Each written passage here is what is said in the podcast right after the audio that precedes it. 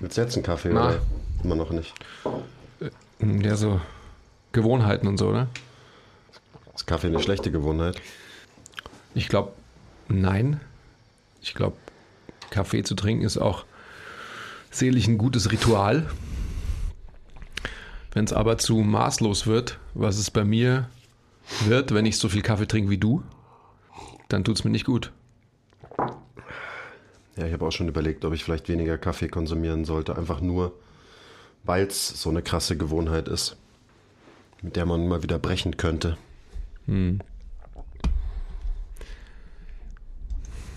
Das ist schon eine interessante Überlegung auch.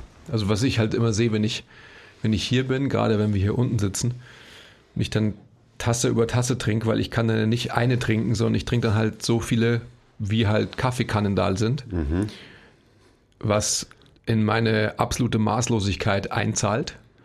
Dann merke ich halt einfach, dass es mir nicht gut tut, weil ich halt schlichtweg Magenschmerzen bekomme. Und die auch nicht irgendwie eine Stunde anhalten, sondern den ganzen Tag programmieren. Okay, ja, dann sollte man es vielleicht nicht machen. Ja. Aber Krieg noch keine Magenschmerzen vom Ja. Kaffee, aber ich meine, du bist auch ein bisschen größer und ähm, robuster als ich, von dem her ist es für dich kein Problem. Mein Körper gibt mir ein klares Feedback und trotzdem ähm, ist so die Gewohnheit, die Macht der Gewohnheit stärker als das körperliche Feedback.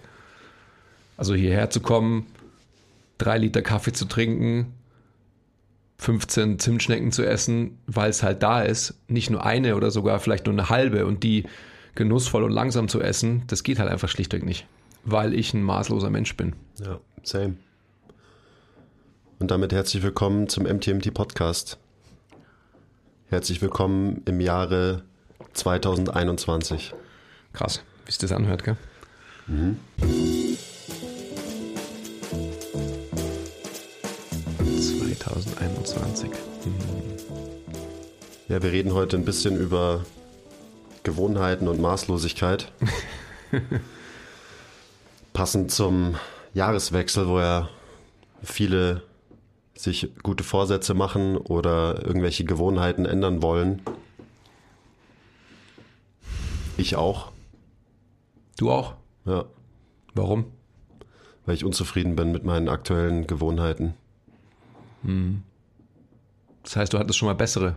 Ich hatte definitiv schon mal bessere. Besser in Anführungsstrichen gesetzt. Ja. Was haben denn die anderen Gewohnheiten dir an Vorteilen gebracht? Oder warum waren die besser?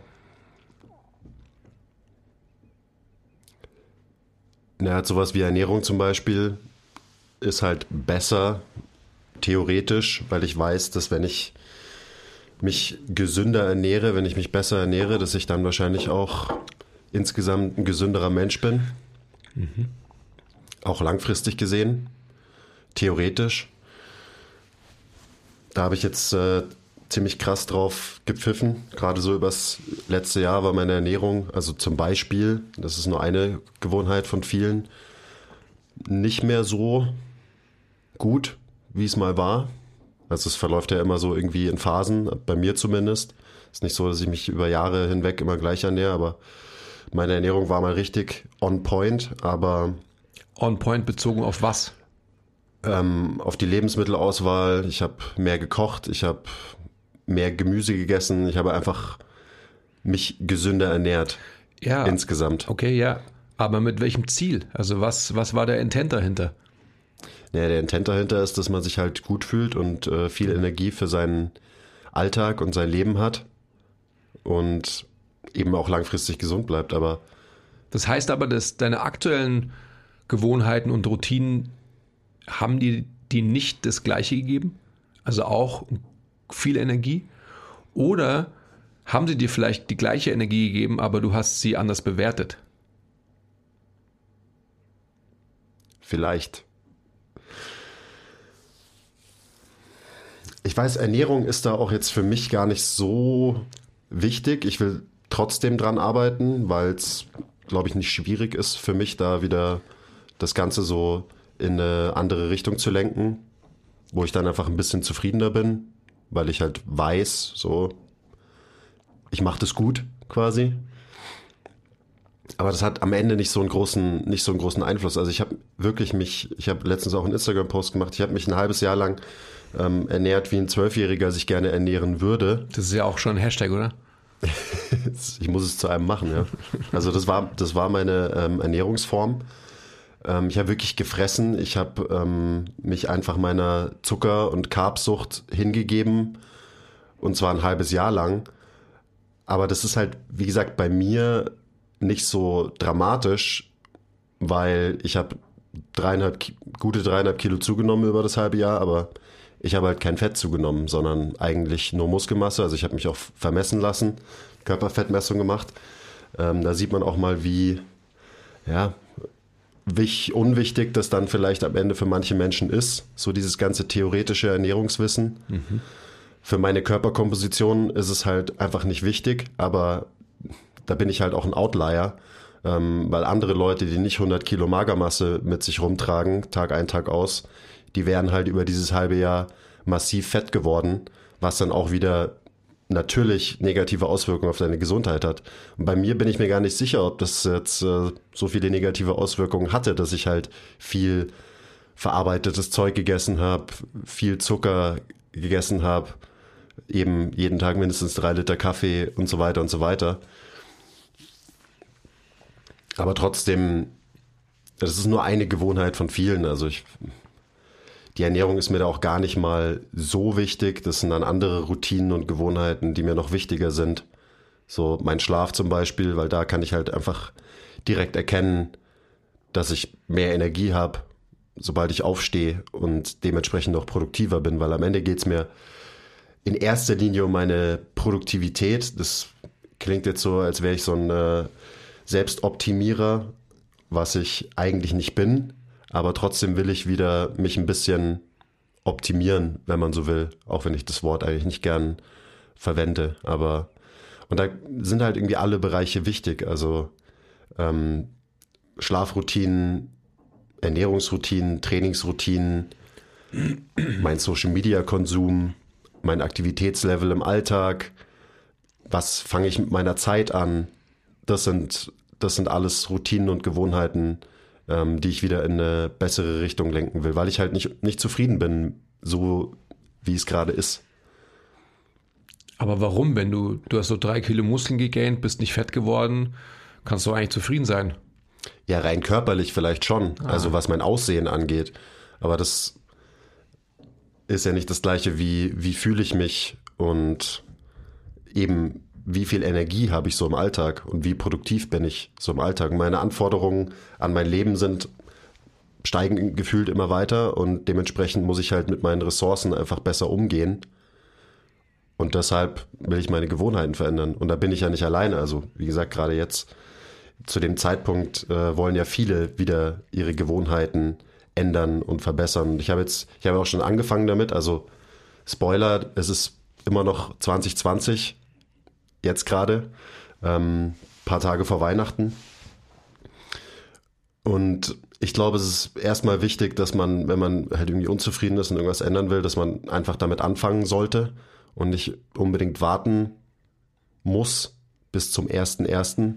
und dann auf einmal alles radikal anders machen, weil das würde bei mir sowieso nicht funktionieren und ich glaube, das funktioniert auch bei den aller, allerwenigsten Leuten so sondern Gewohnheiten muss man halt nach und nach verändern und deswegen fange ich jetzt quasi an und ähm, habe auch schon angefangen, jetzt seit so ein, zwei Wochen ungefähr. Und das kann man ja immer machen. Also wenn man mit irgendwas unzufrieden ist, dann sollte man dran arbeiten und das versuchen zu verändern und nicht das Aufschieben und Procrastinaten bis zu irgendeinem imaginären, ausgedachten Datum, wie jetzt der erste erste und dann irgendwie anfangen. Aber ich meine, du bist der, du bist ja hier der Chefpsychologe, also kannst du mich ja vielleicht mal so ein bisschen, ähm, bisschen durchcoachen, wie ich dann meine Gewohnheiten wieder ein bisschen verändern kann, hm, damit ich, zufriedener bin. Ich glaube, dass du alles schon beantwortet hast. Also ich glaube, dass die hm, eine der grundsätzlichen Fragen, gerade was Gewohnheiten anbelangt, die man sich stellen muss, ist, ist man ein maßvoller oder ein maßloser Mensch? Und das hast du ja gerade eigentlich schon geschildert, dass du ein massiv maßloser Mensch bist. Ja, maximal maßlos. Same hier. Und dann ist einfach die Frage, das weiß man ja, dass maßlose Menschen natürlich eine andere Strategie brauchen als maßvollere Menschen. Also sprich, wenn du davon sprichst, man braucht kein Datum, dann stimmt es natürlich. Ähm, was aber de facto zu unterscheiden ist, ist einfach der Umgang mit, mit neuen Verhaltensweisen. Also du brauchst sicherlich als maßloser Mensch eine größere Reizdichte an neuen Maßnahmen als ein maßvoller Mensch. Oder anders formuliert, wenn du dir eine gewisse Ernährungsstrategie zurechtlegst, als neue, weil du hast ja gerade von Ernährung gesprochen, dann ist es sicherlich so, dass du die nicht nur an, ich sag mal, drei oder vier Tagen in der Woche wiederholen musst, um neue aufzuspielen, sondern du musst sie wahrscheinlich an sieben Tagen die Woche wiederholen und das für einen gewissen Zeitraum X, damit es bei dir als maßlosen Mensch zu einer neuen Routine, zu einer neuen Gewohnheit geworden ist oder werden kann. Anders zum Beispiel jemand wie der Tilo, der auf alle Fälle eher ein maßvoller Mensch ist, der so einen starken Willen hat, dass er, ja, weiß ich gar nicht, vielleicht muss ich zurückrudern. Vielleicht ist der Tilo auch ein absolut maßloser Mensch, hat aber so einen starken ähm, Antrieb, so einen starken Willen, sich gegen seine Maßlosigkeit aufzulehnen und katapultiert sich künstlich in das Stadium eines maßvollen Menschen. Wäre mal interessant. Hm. Ähm, könnte sein. Weil wenn er da mal losgelassen, dann weiß der, wie es ist beim Tilo auch. Geht ja, schon was. Klar. Aber zurück zu dir. Das heißt, jemand, der so ist wie du, braucht auf alle Fälle eine hohe Dichte an neuen Reizen, um letztendlich in eine neue Routine kommen zu können. Anders formuliert, wenn du einen Tag dabei hättest, der schon nicht mit der ersten Ernährungsintervention am Tag, ich sage jetzt einfach mal zum Beispiel nicht zu frühstücken, also ich will es gar nicht als intermittierendes Fasten bezeichnen, aber auf alle Fälle halt nicht aufzustehen, Kaffee zu trinken und irgendwie zwei Rosinenschnecken zu essen. Ähm, wenn das nicht der Fall ist und du nimmst es vor, dann wird wahrscheinlich der ganze Tag danach determiniert. Das heißt, dann wirst du wahrscheinlich sagen, ja, okay, pff, heute ist eh schon wurscht, kann ich genauso weiter fressen, wie ich es vorher auch schon als Zwölfjähriger gemacht habe. Mhm. Das ist so die ähm, Verhaltensweise des maßlosen Menschen. Ein maßvoller Mensch, der wird von vornherein gar nicht in diese Falle, nenne ich es jetzt einfach mal, tappen, weil der ganz anders wired ist. Also der wird, ähm, selbst wenn es so ist, dass er sagt, okay, ich möchte eigentlich intermittierend fasten, keine Ahnung, 16 Stunden nichts essen, kein Frühstück haben und so weiter. Wenn er dann doch frühstückt, dann wird er letztendlich nicht alles weitere über den Haufen werfen, was er sich eigentlich vorgenommen hat. Also da ist schon mal so eine Unterschiedlichkeit äh, ganz, ganz grundsätzlich festzustellen, die auch wichtig ist in der eigenen Betrachtung. Also das so als Take-Home-Message, das würde ich jedem mal mitgeben, ähm, sich darüber Gedanken zu machen, in welche Kategorie ihr eher fallt. Ähm, und für uns beide ist es ja ganz, ganz klar, das weiß jeder. Äh, also wir wissen es nur zu gut, dass wir einfach maßlos sondersgleichen sind. Maßlose Suchtmenschen. Absolut. Ähm, für mich ist so die, generell die Frage, weil das ist, glaube ich, relativ schnell zu klären, bist du maßvoll oder bist du maßlos? Und dir das auch einzugestehen und dementsprechend auch danach zu handeln. Ähm, was, was denkt man denn durch neue Gewohnheiten und Routinen zu bekommen? Ja, also das habe ich ja jetzt schon so ein paar Mal gesagt, dass ich einfach, ich will auch mehr Zeit ah. bekommen durch bessere Gewohnheiten, mhm. dass ich einfach mehr Zeit habe, in der ich effektiv was machen kann und dann da auch konzentrierter bin. Ähm, aber ich glaube so, dass das Hauptding, warum mich das jetzt immer mehr genervt hat, wie meine Routinen und Gewohnheiten gerade sind, ist, dass ich halt so ein Hardcore-Gewohnheitsmensch bin. Also sind wir alle, die einen mehr, die anderen weniger. Ähm, und mir gefällt es einfach nicht, dass ich in vielen Lebensbereichen wie ferngesteuert funktioniere, wenn sich halt neue Habits irgendwie mal aufgespielt haben. Und das äh, geht eben von ähm, zum Beispiel Social Media Konsum ist da das beste Beispiel. So, du machst dein Handy auf, du nimmst gar nicht wahr, aber du bist schon wieder auf Instagram und scrollst irgendwie sinnlos durch die Gegend und verplemperst eine halbe Stunde oder so. Und genauso ist es auch beim Einkaufen. Du gehst rein in den Supermarkt, du denkst überhaupt nicht irgendwie nach, sondern läufst wie ferngesteuert da durch und holst dir immer das gleiche Zeug und immer den gleichen Scheiß, weil du gar nicht bewusst drüber nachdenkst. Mhm. Ähm, und das ist ja der große Vorteil an Gewohnheiten, also auch an guten Gewohnheiten, wenn man die hat, dass man dann eben nicht mehr drüber nachdenken muss. Aber im Moment hat sich das bei mir alles so ein bisschen verselbstständigt und es ist teilweise schon ein bisschen gruselig, wenn man dann in so einen bewussten Moment hat und sich halt so denkt, boah, was hast du schon wieder für einen Scheiß gemacht? Oder du hast, keine Ahnung, äh, die Woche jeden Abend genau den gleichen Scheiß gemacht und wieder jeden Tag den gleichen Scheiß gegessen mhm. und die gleichen drei Liter Kaffee getrunken, ohne drüber nachzudenken. Das ist so ein bisschen ähm, fast wie so ein leichter Kontrollverlust gefühlt bei mir. Und dementsprechend macht mich das halt unzufrieden. Und deswegen will ich dran arbeiten. Mhm. Weil damit so viel einhergeht an Alles. Lebensqualität. Alles hängt da dran. du hast, glaube ich, gerade einen der wichtigsten Punkte gesagt. Du hast gesagt, Gewohnheiten oder Routinen geben Zeit. Ich würde Zeit austauschen mit Kapazitäten, weil es vielleicht einfach ein globaleres Wort ist, wobei Zeit natürlich auch sehr, sehr breit ist. Ich glaube, das ist das Wichtige. Ich glaube, dass Routinen ermöglichen, Kapazitäten zu haben. Jetzt in deinem Beispiel, wenn du sagst, du hast Routinen, die, die waren halt da. Ähm, ich will sie jetzt gar nicht als gut oder schlecht bewerten, aber sie waren halt da und sie haben dir die Möglichkeit gegeben, die anderen Dinge zu machen, so wie du es halt gemacht hast. Also sprich, ähm, eine halbe Stunde, eine Stunde auf Instagram rumzuscrollen oder sonst irgendwas zu machen. Das kann man ja in die eine oder die andere Richtung spinnen, je nachdem, wie man will. Ähm, ich glaube, dass es ganz wichtig ist, dass, dass man Routinen aufspielt, die am Ende des Tages Kapazitäten geben, um mit diesen Kapazitäten wieder bessere Entscheidungen für neue Routinen treffen zu können. Das heißt, wenn, wenn du Routinen neu etabliert hast, die, die dich befriedigen, wirst du auch durch die geschaffene Zeit und Kapazität Möglichkeit haben, eben produktiver zu werden, ähm, whatever that means. Das war ja das, was du geäußert hast. Also sprich, ähm, Kapazitäten zu haben am Ende des Tages, ähm, ich sag mal, mit den Möglichkeiten, die man hat, das Ziel zu erreichen, was man sich eigentlich vorstellt. Weil am Ende des Tages muss man sich ja die Frage stellen, warum bin ich nicht zufrieden mit dem Status, den ich im Moment habe?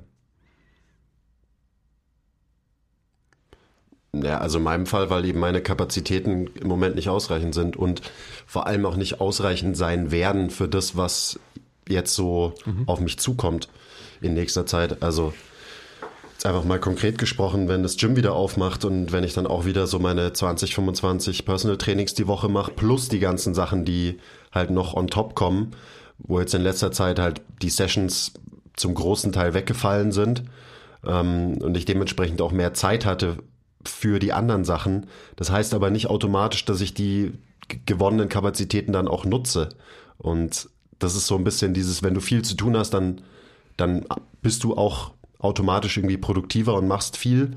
Und wenn ich weniger zu tun habe, dann mache ich halt automatisch auch weniger. Und das ähm, kann halt so nicht weitergehen, weil ich habe, ich sag mal, ambitionierte ähm, Ziele für mich selber formuliert oder formuliere die immer wieder.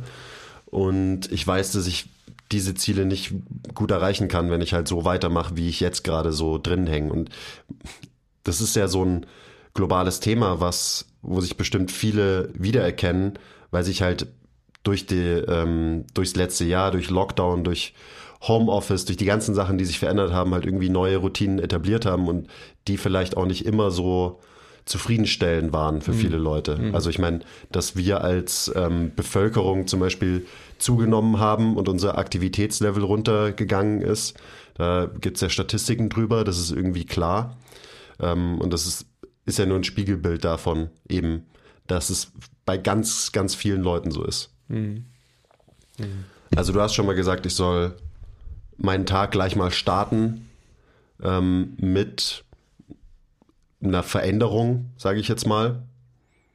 Also eben nicht den, den Tag so starten wie sonst, sondern ähm, den gleich in die richtige Richtung lenken durch irgendwas eben, was ich mir neu aufspielen will als Gewohnheit. Es gibt ja auch so die, so wenn du aufstehst, dann sollst du erstmal dein Bett machen. Dieses äh, Ding, weiß ich nicht, von wem das kommt. Bestimmt vom Joko.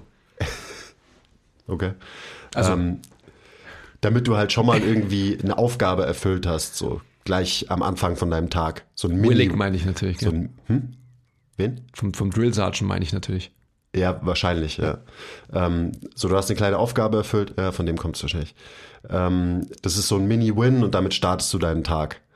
Ist ja auch total sinnvoll. Und ich meine, dieses Phänomen so, ja, jetzt habe ich das falsch gemacht, jetzt ist eh schon egal.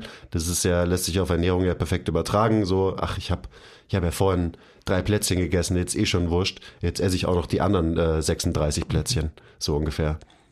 Und das ist für mich auf jeden Fall wichtig. Also das merke ich auch, dass wenn ich einen Tag irgendwie gut starte und statt äh, eine Stunde rumzuhängen und gar nicht aufzustehen, sondern eine Stunde im Bett zu liegen und auf Instagram rumzusurfen, wenn ich stattdessen halt aufstehe, nicht auf mein Handy schaue ähm, und erstmal eine Runde spazieren gehe zum Beispiel, dann geht auf jeden Fall viel mehr an dem Tag, als mhm. wenn ich das nicht machen würde. Mhm. Und das ist auch so eine Sache, die, ähm, über die ich viel nachgedacht habe dass ich halt meine Tage einfach mit einem Win starte mhm. ab jetzt. Gerade in jetzt den nächsten Wochen, wo halt das Gym zu ist. Mhm. Ähm, was cool ist, weil ich irgendwie viel Zeit habe, um Sachen zu machen, theoretisch. Aber auf der anderen Seite ist es halt so, pff, muss ich ja nichts machen. Also mache ich halt einfach mal nichts und bin, bin halt faul. Du hast zwei ganz wichtige Punkte angesprochen. Du hast den Zeitpunkt angesprochen und äh, ich glaube, dass Randzeiten, so nenne ich es einfach mal, ganz wichtig sind für uns, weil Randzeiten immer die Möglichkeit bringen, dass man, ähm, dass man so eine gewisse Phase der Selbstzentriertheit hat. Das kann sein eben morgens, wenn man aufsteht. Das kann sein mittags, wenn man vielleicht Mittag isst, alleine oder wie auch immer. Ähm, hoffentlich nicht alleine, aber äh, you get my point. Und halt abends, also das sind die drei Zeiten, wo tatsächlich irgendwie Routinen ähm, zu etablieren meiner Meinung nach ganz wichtig sind, weil sie, und dann kommt das Zweite, was du wichtig gesagt hast, du hast von einem Win gesprochen, ich spreche immer gern von ähm, Achievement und Enjoyment. Und das wäre der Segway in die weitere Richtung, wie ich finde. Ähm, ich glaube, dass am Ende des Tages, ich spreche auch immer gern von verhaltenstherapeutischen Maßnahmen und Tiefenanalyse, und ich glaube, dass mh, mm, Achievements extrem wichtig sind, was letztendlich halt irgendwie so Ergebnisorientiertheit darstellt. Ich glaube, dass in der Long Run überdauernd ähm, die Prozessliebe, von der wir immer sprechen, das überdauernd wichtigere Element ist. Das heißt, dass irgendwann mal Achievement dem Enjoyment gleichgesetzt werden kann. Ja, also das Achievement, was man als Ergebnis erreicht, ist irgendwann mal auch das Enjoyment. Und das sind die zwei Dinge, die einfach maßgeblich ähm, über Erfolg gerade für maßlose Menschen wie für uns entscheidend sind. Und jetzt nochmal strategisch, weil theoretisch zu sprechen ist immer schön und gut. Wie man das praktisch umsetzt, ist genau das, was du gerade gesagt hast. In der Früh aufzustehen und schon als allererstes einen Win beziehungsweise einen Achievement, was dann irgendwann mal auch ein Enjoyment werden wird, hoffentlich zu erreichen und im, ähm, im Tagesablauf zu etablieren, ist für mich das Aller, Allerwichtigste. Und wenn es so ist, dass du dich wie ein Zwölfjähriger ernährt hast. Also ich ähm, bin im same boat. Also ich ernähre mich tatsächlich in der Früh auch wie ein Zwölfjähriger, indem ich ähm, gefühlt die letzten ja, Monate, seitdem meine zweite Tochter auf der Welt ist, jeden Morgen einen halben Leid Brot esse. Also das ist kein Witz. Und ähm, es halt brauche, weil mein Gehirn sagt, ich brauche sofort eine Befriedigung. Also so der, das Carb-Craving nach ich brauche jetzt was für mich sofort. Und was ist das Schnellste, was man haben kann, ist einfach Zucker zu essen, also Kohlenhydrate am Ende des Tages. Ähm, davon wegzukommen, ist schwer für mich gerade, weil es einfach so ist, dass es physisch tatsächlich einfach halt ein Impuls ist, den mein Gehirn wirklich mir gibt, meinem Körper gibt und sagt, hey, gimme that, gimme that. Ähm, jetzt habe ich es aber erreicht, dass ich tatsächlich einfach ähm, diesen Wishes Cycle durchbrochen habe und wirklich es nur drei Tage geschafft habe und schon so zufrieden bin, dass ich davon überzeugt bin, dass ich die nächsten Tage oder weitere Tage auch schaffen werde. Und ich spreche da wirklich von schaffen, weil es einfach ein, ähm, ein schwerer Move war für mich. Und auch mal ähm, die Zukunft wird zeigen, ob ich es wirklich so durchhalte, wie ich mir das vorstelle. Da kommen ja so viele Geflechte da dran. Also sprich, mich mit meinen Töchtern hinsetzen zu wollen und mit denen gemeinsam frühstücken zu wollen und zu denken, dass ich kann mich auch mit denen hinsetzen und kann mit denen gemeinsam frühstücken, indem ich nur einen Kaffee trinke und dann viel mehr Kapazitäten habe, ihnen zuzuschauen oder ihnen Brot zu schmieren. Also der Großen, der Kleinen, die kriegt eine Brotrinde, mehr noch nicht. Aber auch das, dafür hat man viel mehr Zeit, weil man einfach diesen, diesen Fokus auf sich selbst verliert, im positiven Sinne, indem man sich Kapazitäten schafft. But I digress, wie immer. Aber das sind äh, genau die zwei wichtigen Punkte. Einfache Baby-Steps an, an Ergebnisorientiertheit, die nun mal notwendig ist, aber in der Long Run quasi diese Mini-Ergebnisse zu erreichen, um den Prozess, den man neu aufspielt, zu lieben. Weil wenn man einen Prozess aufspielt, den man nicht liebt, wo man sich hin vergewaltigt, dann wird das schnell wieder scheitern. Hm. Also diese kleinen quantifizierbaren Ziele, da kann man sich natürlich auch die Technologie zunutze machen, also von Schrittzählern bis zu Kalorien tracken, ähm, gibt es ja alles Mögliche oder man stellt sich irgendwelche Timer und so weiter. Man hat wirklich was Greifbares. Ähm, da muss man natürlich dann immer so ein bisschen vorsichtig sein, dass man halt nicht zu sehr in diese Richtung abdriftet. Weil ich weiß noch, als meine Ernährung jetzt, ich sag mal, am, am besten war vor ein paar Jahren, ähm, der Anstoß für diese Phase, die ich da hatte, war, dass ich halt eine Zeit lang ganz strikt alles getrackt habe. Ich habe ganz strikt intermittierend gefastet. Also ich durfte erst nach so und so viel Stunden was essen und so weiter. Und das ist natürlich dann auch wieder so ein bisschen gestört und borderline essgestört vor allem. Aber wenn man das nicht für immer macht, sondern das wirklich als Tool benutzt, um seine Gewohnheiten zu formen, dann kann es halt sehr, sehr wertvoll sein. Weil bei mir war es damals so, dass nach dieser Phase, als ich dann aufgehört habe, eben alles zu tracken und ähm, und da so streng mit mir selber zu sein, da bin ich in eine Phase übergegangen, wo das halt einfach von alleine super gut funktioniert hat. Also da habe ich mich einfach gut ernährt und zwar ohne drüber nachzudenken. Und das ist ja eben das Ziel. Das ist halt eine Gewohnheit, das ist eine Routine, dass man nicht mehr drüber nachdenken muss ähm, und halt Doppelwin zufrieden ist mit dem, was man macht, ohne drüber nachzudenken. Also es geht auf jeden Fall und ähm, ich habe in allen möglichen Bereichen auch schon bessere Gewohnheiten gehabt und deswegen weiß ich auch, dass ich da wieder hinkommen werde. Ähm, aber ja, was soll ich noch machen, außer, außer mit einem mit einem Win starten und vielleicht hier und da was quantifizieren und so weiter? Ich glaube, dass das tatsächlich einer der wichtigsten Schritte ist, also der praktisch strategischen Schritte, die du umsetzen kannst. Für mich ist immer die Frage natürlich am Ende des Tages, ähm, ich will es nicht sagen, who didn't love you, wie Tony Robbins, aber sich die Frage zu stellen, eben nach der Zufriedenheit. Warum bist du überhaupt mit irgendwas unzufrieden? Also, das habe ich ja eingangs schon gesagt. Wenn tatsächlich auf äh, körperlicher Ebene es so war, dass, dass du Gains gemacht hast, also Muskulatur gewonnen hast und auch noch Körperfett reduziert hast, dann ich ist. Ich habe kein Körperfett reduziert, aber ich habe nur minimal Körperfett dazu gewonnen okay. mit meinen Muskeln. Ja, also ja, Körperkomposition unterm Strich ist einfach positiv zu bewerten. Mhm. Ähm, also das Delta. Gummibärchen die Diät 2020. Worauf ich hinaus will, ist, ähm, an welchen Faktoren hast du es wirklich festgemacht? Du hast gemeint Produktivität und so eine ähm, für mich wirklich sehr spannend zu hinterfragen, ob es tatsächlich so ist, dass dass du körperliche, faktische körperliche Signale hattest, die dich irgendwie so halt foggy haben werden lassen oder du hast dich so gefühlt.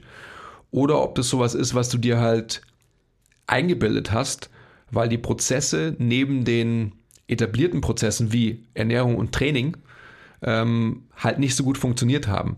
Aber lagen die wirklich an physischen Faktoren oder an psychologischen Faktoren und davon abgeleitet an Strukturen, die dich halt eben nicht so befriedigt haben. Beziehungsweise dieses ganze Gefleck, was wir in unseren Firmen hier haben, ähm, geht ja mit so vielen Faktoren der Ablenkung, Diskrepanz, Unschlüssigkeit etc. einher, dass das letztendlich natürlich einfach eine Grundlage dafür ist, dass die Faktoren, die halt gesichert sind, weil sie verhaltenstherapeutisch definiert sind, wie Ernährung und Training.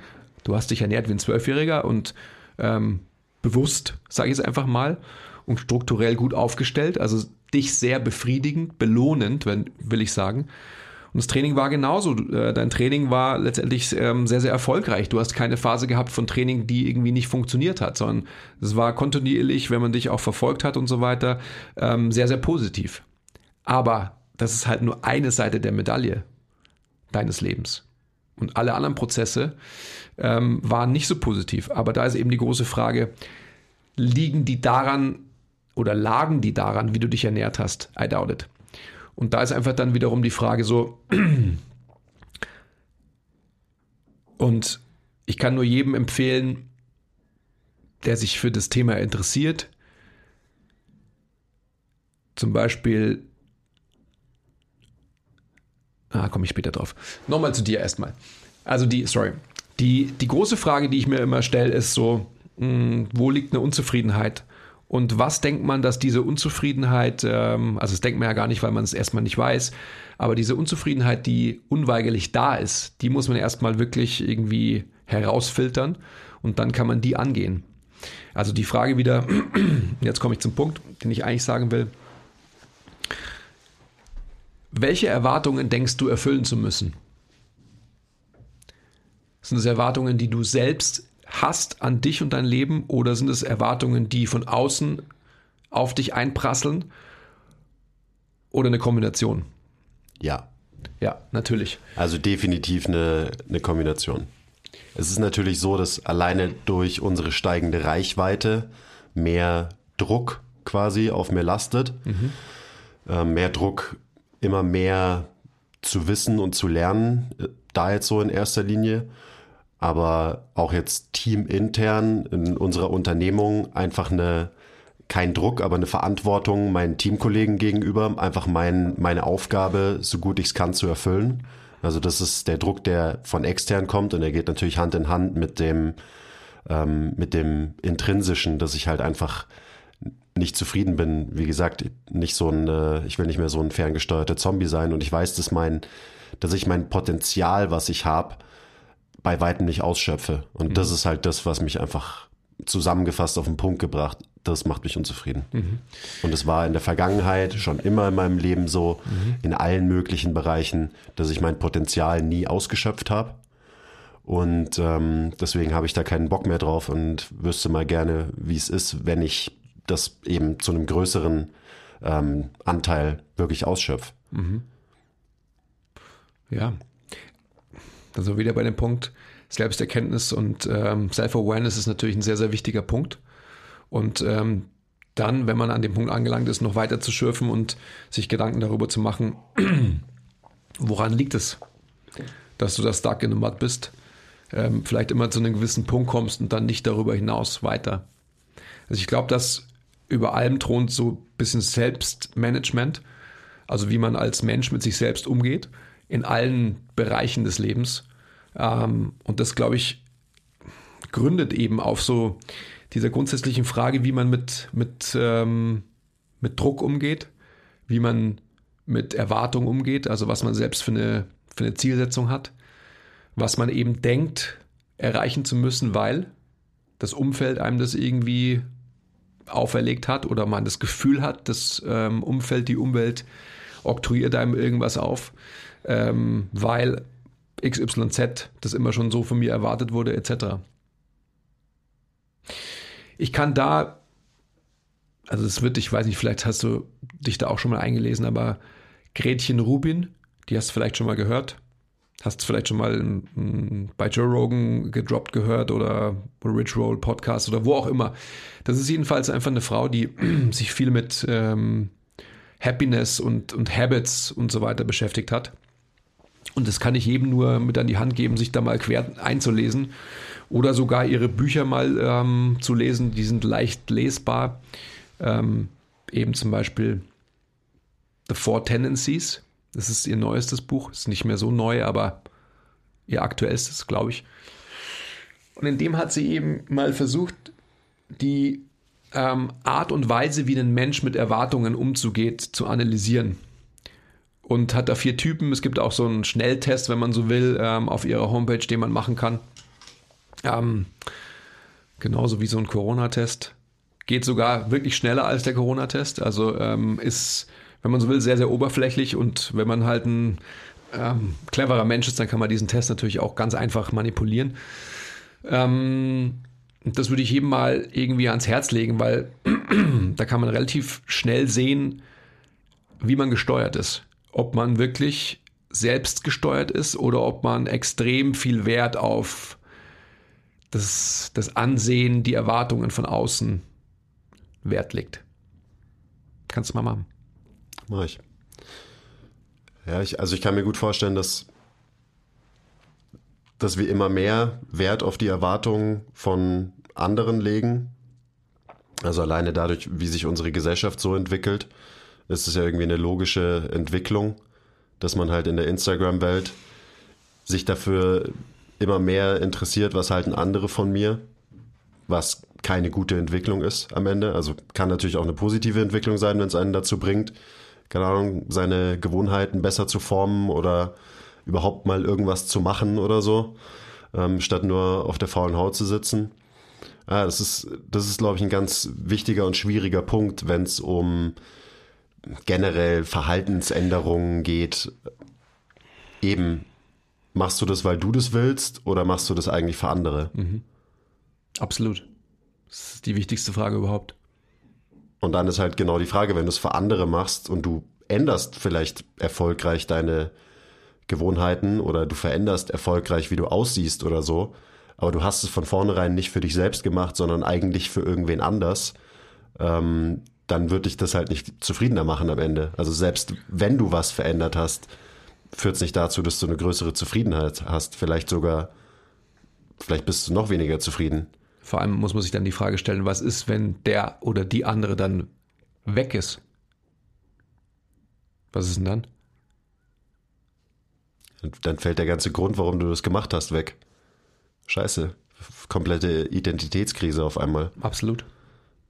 Und da sind wir in der Fitnessbranche ja das beste Beispiel. Also, warum willst du so und so aussehen? Warum denkst du so und so aussehen zu müssen und so weiter? Also halt eben die Body Dysmorphia, mhm. die irgendwie jeder Fitnessmensch so mit sich rumträgt.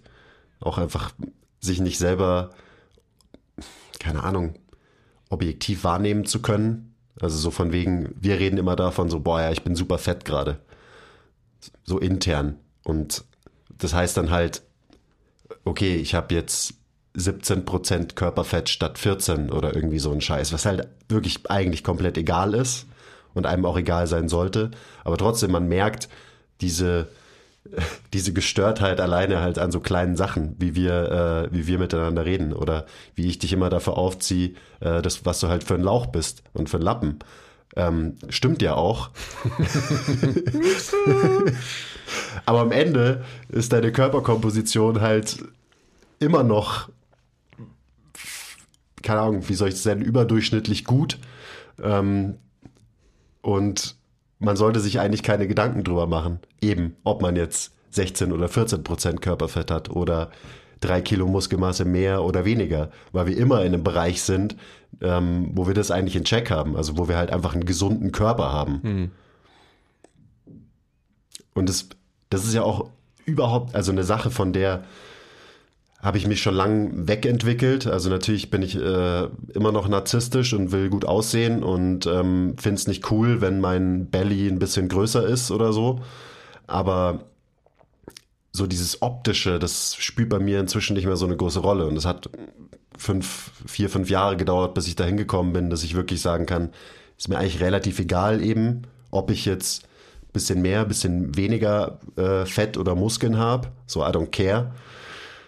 Das sind dann wirklich andere Faktoren, die, die mir inzwischen wichtiger geworden sind. Mhm. Und ich glaube, viele hängen halt auf diesen, hängen da halt fest, so in, gerade in diesem optischen Bereich oder auch in so einem Leistungsbereich, so von wegen, ich muss doch äh, doppeltes Körpergewicht beugen oder was weiß ich, so und so viel benchen und lauter so Sachen, die runtergebrochen wirklich keine Sau interessieren eigentlich. Aber man hängt sich dann so krass dran auf. Ja, klar, weil man halt einem gewissen Tribe angehört oder angehören will, dem man gewisse ja, Attribute zuspricht Und dementsprechend muss man die Gesinnung, Religion und äh, Beliefs von diesem Tribe eben teilen. Und wenn es halt ein ähm, metrisch getriebener, ergebnisorientierter Powerlifting-Tribe ist, dann muss ich natürlich Leistung bringen. Das hat nichts mit Gesundheit zu tun. Ich glaube, dass am Ende des Tages, wenn man so rauszoomt, was man viel öfters machen sollte, als man es tut, und nicht quasi halt in seinem Detail steckt oder stecken bleibt, dass man dann auch die Möglichkeit bekommt, öfters mal Nein zu sagen. Nein zu Entscheidungen, die eben halt so, jetzt wenn man wieder in Fitness-Terms spricht, so ein Tribalism halt nun mal mitbringt. Also sprich, ähm, wenn ich dem Bodybuilding-Tribe angehöre, dann, dann habe ich ja auf alle Fälle die obligatorische Pflicht, äh, dreimal am Tag Reis, Pute und Brokkoli zu essen. Ob mir das schmeckt oder nicht, sei mal dahingestellt. Aber es muss ich ja, weil äh, ansonsten werde ich zu fett und kriege zu wenig Muskeln. Und das ist auch alles richtig. Also das, jeder sollte dem, dem folgen, was er oder sie für richtig hält. Ich glaube einfach nur, dass man muss den Prozess lieben, was für Prozess auch immer man verfolgt, sei mal dahingestellt, um überdauernd glücklich werden zu können. Und du sprichst ja oft von dem Unterschied von Glück und Zufriedenheit. Und Zufriedenheit ist vielleicht wirklich ein was temporäres oder eher temporär als Glück. Ich glaube aber, dass es schon so ist, dass man, dass man einen glücklichen Zustand als den allgemein anzustrebenden wirklich verfolgen sollte. Und der geht nun mal einher damit, dass man sich halt wirklich die Fragen stellt, was treibt mich an, welche Erwartungen habe ich an mich selbst, welche Erwartungen kommen von außen ähm, und wie kann ich mit diesen mit diesem Dialog, sage ich einfach mal, weil es ist immer ein Dialog, wie kann ich mit dem umgehen, überdauernd in meinem Leben. Und das hat natürlich viel mit Lebenserfahrung auch zu tun und so weiter, aber für mich ist es definitiv so, dass ich einfach zu, zu mehr Sachen, zu viel mehr Sachen Nein sage, als ich es in der Vergangenheit getan habe. Zum Beispiel? Ja, das geht, das geht mit so vielen Dingen einher. Jetzt gerade für uns, als ähm, die wir im, im People-Business sind, Dienstleister sind, geht es einfach damit einher, dass ich natürlich meine Identität auch ganz eng damit gekoppelt äh, gesehen habe, wie, ähm, wie ich bei anderen Menschen ankomme, logischerweise. Also du hast es gerade für ähm, unseren Social-Media-Auftritt, für unsere Öffentlichkeitsarbeit, nenne ich es einfach mal erklärt, dass die Erwartung da ziemlich hoch ist und dauerhaft steigt. Ich will jetzt nicht sagen, dass mir es egal ist, aber mir ist es egal. und jetzt wieder auf das Beispiel im Umgang mit den Menschen, mit denen wir im Personal Training arbeiten, in, ähm, in Moderationen, die ich mache, arbeite und so. Da war es mir früher immer extrem wichtig, dass ich, dass ich da glänzen konnte, dass ich da angekommen bin. Insofern, als dass die Leute gesagt haben, wow, in welcher Hinsicht auch immer. Wie gesagt, in meinem Narzissmus, das wird nie aufhören, weil so bin ich wired als Mensch. Das wird immer wichtig für mich sein. Aber es ist mir nicht mehr so wichtig, wie es in der Vergangenheit war. Also ich habe dazu Nein gesagt, dass, dass das quasi der Haupttreiber meiner Präsenz ist. Sondern wenn Leute mit dem nicht ähm, resonaten können und sich irgendwie abgeholt fühlen mit dem, was ich sage, mit dem, was ich als Mensch darstelle, so be it. Dann bist du halt nicht der Richtige für diesen Menschen. Ja, und das ist ja auch vollkommen in Ordnung. Früher wollte ich der Richtige für jeden Menschen sein, mhm. weil einfach halt, ähm, jetzt kommt wieder Tony Robbins, Who Didn't Love You, also irgendwelche Defizite, die ich erfahren habe, halt ausgeglichen wurden mit dem Erfolg bei anderen Menschen oder mit der Bestätigung durch andere Menschen. Und wenn du das irgendwann mal nicht mehr so suchen musst, oder ich sag mal so, zumindest denkst, es nicht mehr so suchen zu müssen, dann bist du an den Punkt gekommen, dass man sich das auch erlauben kann. Und dann wird man auch mal sehen, wenn man öfters Nein sagt, also wirklich Nein, du hast nur die Entscheidung, Ja oder Nein zu sagen. Also jetzt ganz, ganz, ganz global gesprochen. Das ist die einzige Macht, die wir haben als Menschen. Darüber muss man sich Gedanken machen. Ich sage Ja oder ich sage Nein. Und entscheide mich dementsprechend in eine Richtung. Das hat mir so viel Kapazitäten gegeben, also auch in, in unserem Kontext. Also wie, ähm, oh, jetzt muss ich aufpassen, dass ich nicht ganz weit weggehe. Aber die Frage einfach so generell, wenn, wenn wir beide uns streiten, und uns austauschen darüber, was wäre denn nun wichtig und so weiter und wer sollte was machen in unserer Company und so weiter und so fort, dann sage ich ja so oft Nein zu gewissen Dingen, die ähm, von außen opposed sind, potenziell auf mich, wo ich einfach sage, nein. Und ähm, das ist natürlich in einer Welt, wo man ja irgendwie immer in einem Geflecht von, von in einer Personengruppe sich bewegt, wir zwei, wir in unserem Team und so weiter, muss man immer Kompromisse machen. Aber wie sehr ist man bereit, eben diese Kompromisse zu machen und ähm, bis zu welchem Grad und ab welchem Punkt verbiegt man sich dann wieder für andere Leute? Und da letztendlich eine Definition für sich selbst zu finden, was will man und was will man nicht und es auch klar aussprechen zu können, weil man es definiert hat und sich das dann auch zu trauen, dem Gegenüber auszusprechen, das ist eine ganz, ganz wichtige Sache. Und jetzt bin ich schon ganz, ganz, ganz, ganz tief und ganz, ganz, ganz, ganz weit weg von Gewohnheiten, aber das ist äh, am Ende des Tages mit grunddeterminierend dafür, dass man ähm, Entscheidungen trifft, die einen Prozess darstellen, den man wirklich lieben und verfolgen kann oder nur ergebnisorientiert irgendwas verfolgt, was kurzzeitige Dauer hat und oder ohnehin nur von außen auf einen aufprasselt. Und was heißt das jetzt alles konkret?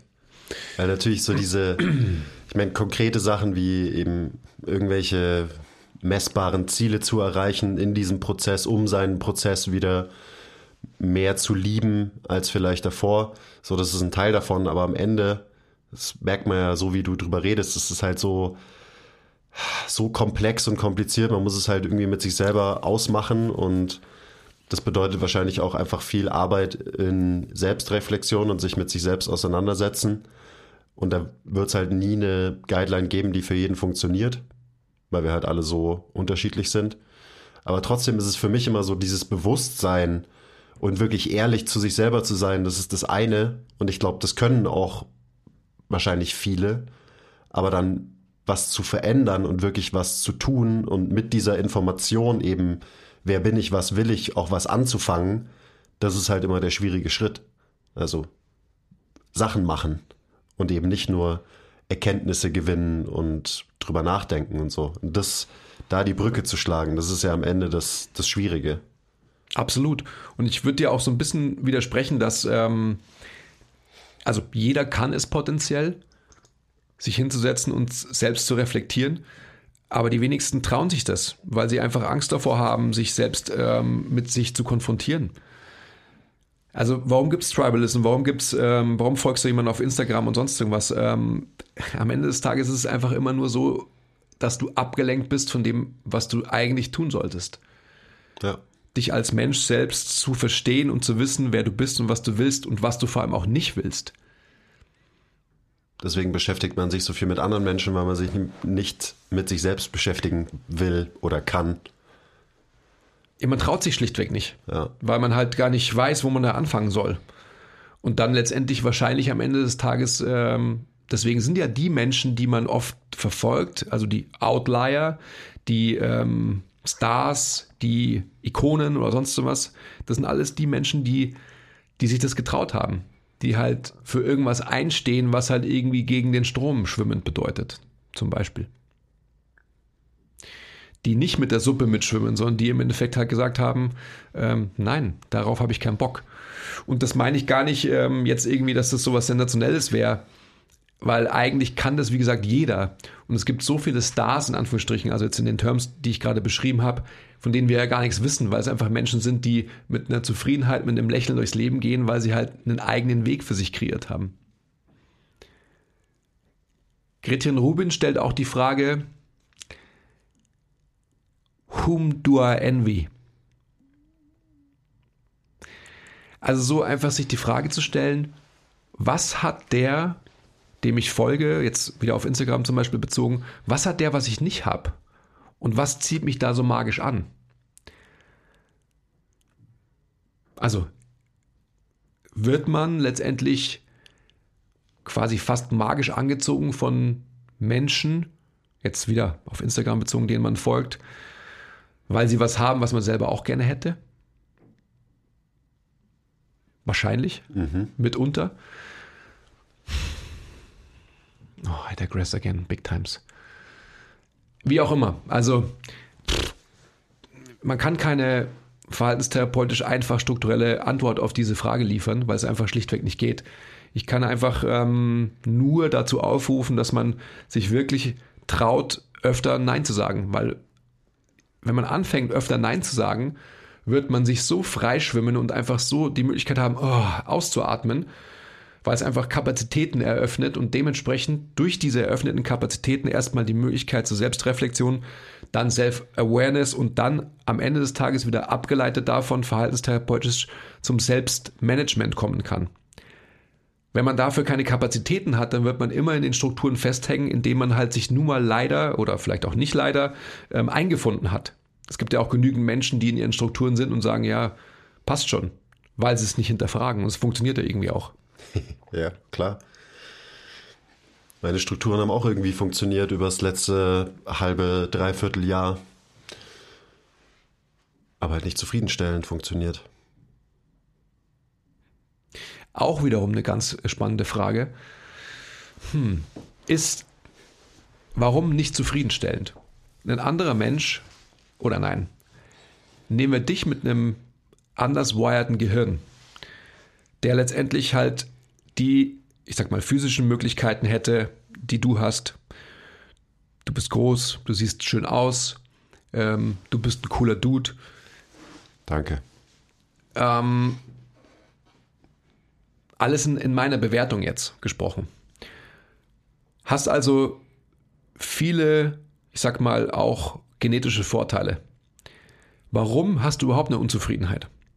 Also ein Mensch, der quasi halt deine genetischen äh, Voraussetzungen bekommen hätte, deine, ich sag mal, körperlichen Voraussetzungen besser ausgedrückt, der würde vielleicht gar nichts in Frage stellen, sondern einfach sich denken, ja, passt, ist doch alles cool.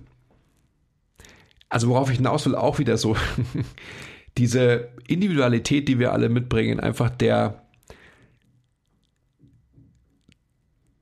der Frage zu unterwerfen, woher kommt der Druck, woher kommt der Antrieb?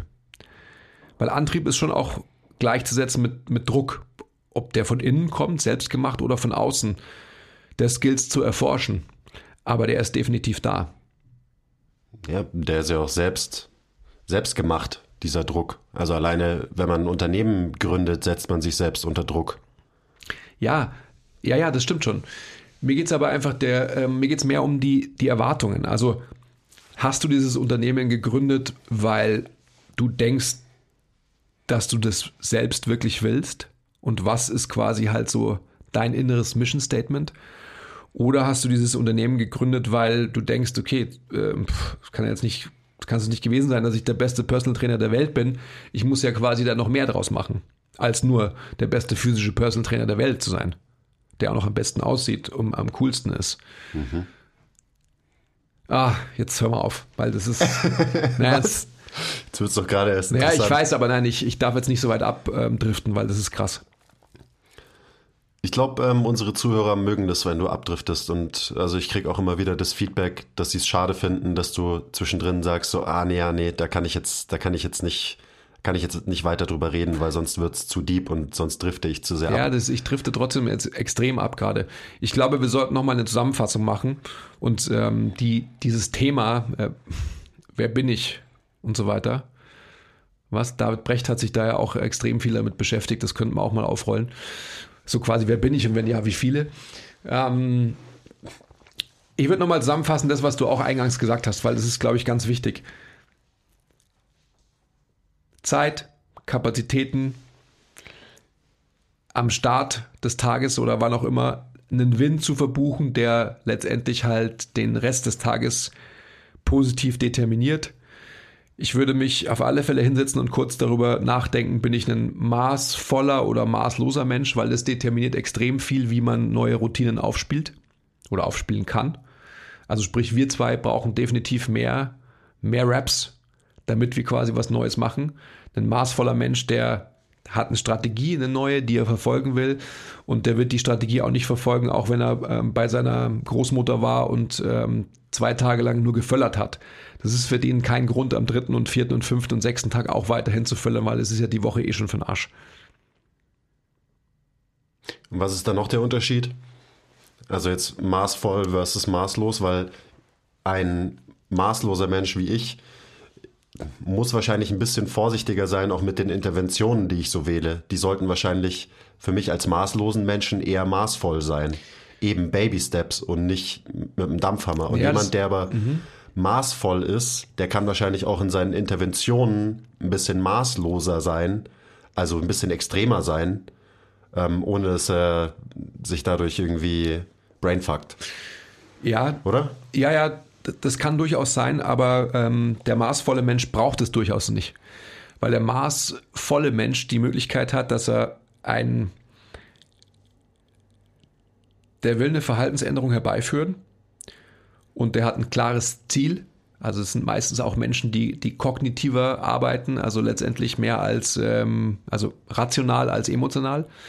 Und äh, maßlose Menschen sind meistens halt emotionalere Menschen. Ähm, und dementsprechend ist es für ihn so, dass er, der braucht nicht so eine Dampfhammer-Strategie, die könnte er auch fahren, aber die braucht er schlichtweg nicht. Weil es einfach so ist, dass er halt ähm, ganz rational darüber nachdenkt, was will ich erreichen und dementsprechend quasi halt ähm, das Self-Imposed auch durchzieht. Beim, eben, beim, beim maßlosen Menschen, also bei Menschen wie bei uns zweien, ist es eher so, dass man wirklich ganz oder gar nicht. Also wir können nicht eine Tafel Schokolade aufmachen und nur eine Rippe essen, sondern wir essen die ganze. Und besser ist es, dass die zweite Tafel Schokolade weit weg ist. Sonst essen wir die zweite auch noch. Das heißt, man muss sich vielleicht ein bisschen mehr so selbst austricksen. Und also das ist ja auch so, so sehe ich das viel von dem, was ich jetzt so mache auch. Also sich halt einfach so eine Umgebung schaffen, die einem gar nicht erlaubt, eben in diese Verhaltensweisen abzudriften, die man halt nicht weiter verfolgen will. Also so einfachstes Beispiel, wieder zurück zur Ernährung. Ähm, wenn ich weniger Scheiß essen will, dann kaufe ich einfach weniger Scheiß ein. Und dann Ganz esse ich genau. automatisch weniger Scheiß. Also es ist das einfachste Beispiel, weil ähm, wenn ich eben ferngesteuert durch den Supermarkt laufe und ich kaufe ähm, 30 Kilo Gummibärchen, dann werde ich diese 30 Kilo Gummibärchen auch essen.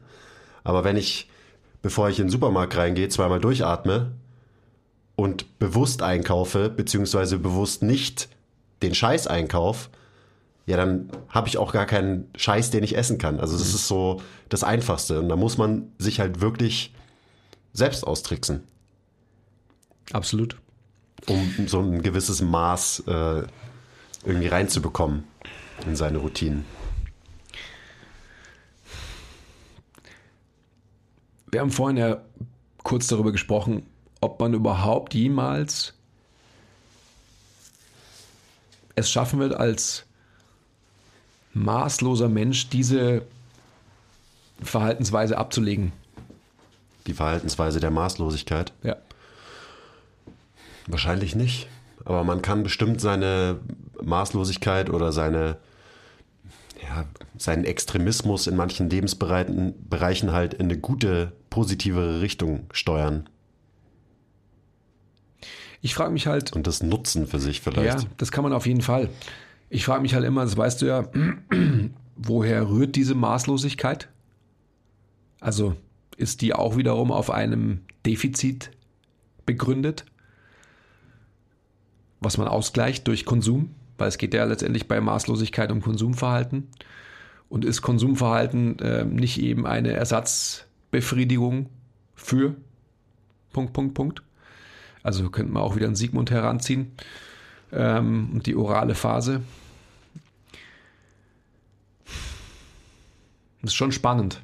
Also, das ist auch sowas, wo, wo ich mir einfach denke, dass immer wieder bei diesen Erwartungen und auch wie, wie bist du wired und wie, wie bist du gesteuert? Bist du selbstgesteuert oder fremdgesteuert?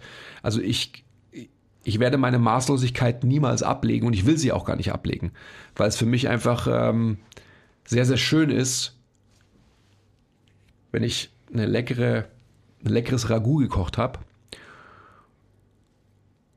und Nudeln gekocht habe, mich diesem absoluten Konsum hinzugeben. Ja, ich glaube, also man wird wahrscheinlich nie wirklich verändern können, wer man halt ganz tief drin so ist. Und es geht auch nicht darum, das zu verändern, sondern halt besser damit umzugehen am Ende. Oh. Ja. Also wie gehe ich halt mit meiner Maßlosigkeit um, wenn ich weiß, ich bin der und der Mensch, jetzt bei mir zum Beispiel auch einfach ein krasser Suchtmensch. Also Sucht und Gewohnheit, das ist ja auch irgendwie ganz eng miteinander vernetzt. Man kann ja auch süchtig nach guten Sachen sein. Also zum Beispiel nach Training. So, wenn jemand sagt, so, ja, äh, du bist doch süchtig nach Training, dann sage ich, vielleicht, ja, und? Ist, glaube ich, besser als süchtig nach Heroin, Heroin zu sein. sein. Zum Beispiel. Auf die Spitze getrieben. Hm. Okay, und was machen wir jetzt? Also, was gibt es an neuen Gewohnheiten und so? Für mich? Ja. Ähm, ich werde mehr gehen, mehr raus an die frische Luft, um einfach nicht so viel Zeit immer am gleichen Ort zu verbringen, weil das ist auch sowas, das raubt einem, glaube ich, ohne dass man es merkt, äh, einfach Energie. Pff, klar, also hier Quarantäne, Lockdown und so weiter, kann, glaube ich, jeder relaten. Ähm, ich kaufe besser ein, was dazu führt, dass ich automatisch mehr kochen werde. Mhm. Und wenn ich mehr, wenn ich besser einkaufe und mehr koche, dann ernähre ich mich auch automatisch besser. Ähm, ich werde wieder fasten regelmäßig.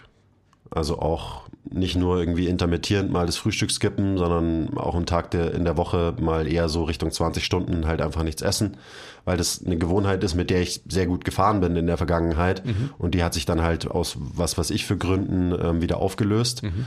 Ähm, dementsprechend weiß ich, dass mir das gut tut. Das werde ich wieder machen. Und dann so das große Thema für mich ist auch so, wie, wie studiere ich und lerne ich und wie teile ich mir meine Zeiten da ein und wie kriege ich es eben hin, mich fokussiert hinzusetzen und einfach ein paar Stunden am Stück ähm, ja, was zu lesen oder was zu schreiben oder wie auch immer. Also halt die ganzen Aufgaben zu erfüllen, die, ähm, die ich so an mich stelle. Und da weiß ich noch nicht so genau, wie ich das mache. Ich glaube, das wird ein Bereich sein, der automatisch positiv beeinflusst wird durch die ganzen anderen Sachen, die ich mache. Mhm. Also eben ähm, alles, was ich gerade schon aufgezählt habe. Dann an meinem an meiner Handysucht werde ich auf jeden Fall arbeiten und mein Handy zum Beispiel aus meinem Schlafzimmer ver, verbannen, ähm, bevor ich ins Bett gehe. Das ist eine ganz einfache Intervention. Ähm ja, und das reicht dann auch erstmal für mich. Da habe ich schon genug kleine Sachen, an denen ich arbeiten kann. Und dann wird man, glaube ich, so im Prozess eben sehen, was ich noch irgendwie anders oder besser machen kann. Über Training haben wir jetzt noch gar nicht geredet. Also ich muss auch irgendwann, will ich wieder anfangen, regelmäßig zu trainieren. Ich hänge gerade in so einer, ich habe keinen Bock auf gar nichts Phase drin, was aber auch damit zu tun hat, dass ich keinen Plan habe und dass halt eine gewisse Disziplin im Training und Regelmäßigkeit braucht halt irgendeinen Plan. Genauso wie die ganzen anderen Sachen, die ich gerade aufgezählt habe, auch ein Plan sind, die der dann wieder zu verbesserten Gewohnheiten führt. Also da ist wahrscheinlich die Intervention Nummer eins, dass ich mich hinsetze und mir einen geilen Trainingsplan überlege. Und dann, wie es halt immer so ist, wenn man einen neuen Trainingsplan hat, dann hat man auch wieder Bock und ist wieder hyped. Mhm. Und dann äh, hat man irgendwann keinen Bock mehr auf den Trainingsplan und dann braucht man halt den neuen. Das muss ich dir ja nicht sagen. Du bist ja der König des ähm, neuen Trainingsplan-Schreibens alle zweieinhalb Wochen. Ich bin ja auch ein maßloser Suchtmensch, also brauche ich das auch. Ja, hm. maßlos viel Variation im Training. Ja, und wenn ich die Sachen alle so mache, die ich jetzt so toll erzählt habe, dann werde ich wahrscheinlich in ein paar Wochen, Monaten meine Gewohnheiten schon verändert haben. Und dann führt es auch hoffentlich dazu, dass ich zufriedener bin. Zufriedener, energetischer, produktiver, alles, was damit einhergeht. Wir können uns ja jetzt, jetzt hier vor laufender Kamera und rausgeblökt in den Äther können wir uns ja ein Datum festsetzen, wann wir genau darüber wieder sprechen. Ja, lass es machen. Also ich habe das natürlich auch das Thema, über das wir jetzt über eine Stunde schon reden, auch gepusht, dass wir eine Podcast-Folge drüber machen, weil das für noch mehr Accountability bei mir sorgt. Mhm. Also auch wenn es den Leuten, die jetzt zuhören, scheißegal ist und niemand mich anrufen wird, so hey, hast du heute hast du heute Morgen deinen Spaziergang gemacht, wird natürlich nicht passieren, aber trotzdem sorgt es einfach dafür, dass man mhm. sich wahrscheinlich eher dran hält. Mhm. Ähm, also vielleicht auch noch eine Intervention, die, die sinnvoll ist, dass man halt Leuten sagt, ich verändere jetzt das und das und ich mache jetzt das und das, ähm, weil es halt dafür sorgt, dass die, Wahrscheinlich also die Wahrscheinlichkeit steigt, dass man es dann auch wirklich umsetzt. Kommt drauf an, was du für ein Typ bist, ja. Ja, kommt wahrscheinlich drauf an. Ja, aber okay, dann machen wir den, den nächsten Check-in-Podcast halt in ein, zwei Monaten. Und dann schauen wir mal, ob ich wirklich was verändert habe oder ob ich immer noch jeden Tag ein Kilo Gummibärchen esse. Lass es uns ähm, in der zweiten oder dritten Februarwoche machen, dass der Podcast dann auf alle Fälle noch im Februar kommt. Okay, Ja, das ist dann so ungefähr in eineinhalb, zwei Monaten. genau. Dann kann. Ähm, Scheiße, jetzt habe ich so viel Druck. na, ist gut, das ist super. Ich werde mich so selbst optimieren. Ich fange fang jetzt wieder an, äh, Tim Ferriss Podcast zu hören. Ähm, Ben Greenfield, und genau, Ben Greenfield. Ich werde wieder anfangen, meine Biologie zu hacken und so. Ja, das wird krass. Hoden bestrahlen. Klar, Rotlicht auf die Hoden immer Ja, und so weiter. Was man halt alles so braucht. die wichtigen Dinge halt. Ja, genau. Die wichtigen Hacks. Ja, okay. Das ist quasi die erste Folge von 2021 gewesen, gell? Lasst uns in ein super Jahr starten. Yes. Ja. Zeigt uns weiterhin Liebe. Wir brauchen das, sonst haben wir Defizite und müssen viel Gummibärchen essen. Richtig. Je mehr positives Feedback ihr uns gebt, desto weniger muss ich leiden und äh, desto weniger Gummibärchen muss ich fressen. Ist richtig. Ja, es wird ein geiles Jahr. Ich habe äh, ich hab richtig Bock. Ich auch fett. Es wird sich ja, also das Leben wird sich wieder krass verändern und dadurch wird sich allein schon mega viel verändern. Und Ja. ich glaube, das wird für viele Leute auch dafür sorgen, dass es einfach so einen, so einen richtigen Boost geben wird. Absolut, das glaube ich auch. dass die Energie der Menschheit wieder ein bisschen, bisschen hochfährt und die Menschheit ein bisschen hoch von der Couch kommt. Es wird geil. Ja. 2021 wird krass. Das war, glaube ich, der Name von unserer äh, Abschlussfolge letztes Jahr, aber 2020 wird krass. 2021. Und da wussten wir noch nicht, dass 2020 vielleicht doch gar nicht so krass wird. also 2021 wird krasser, Leute, auf jeden Fall. Danke fürs Zuhören. Vielen Dank. Und bis zum nächsten Mal. Bye.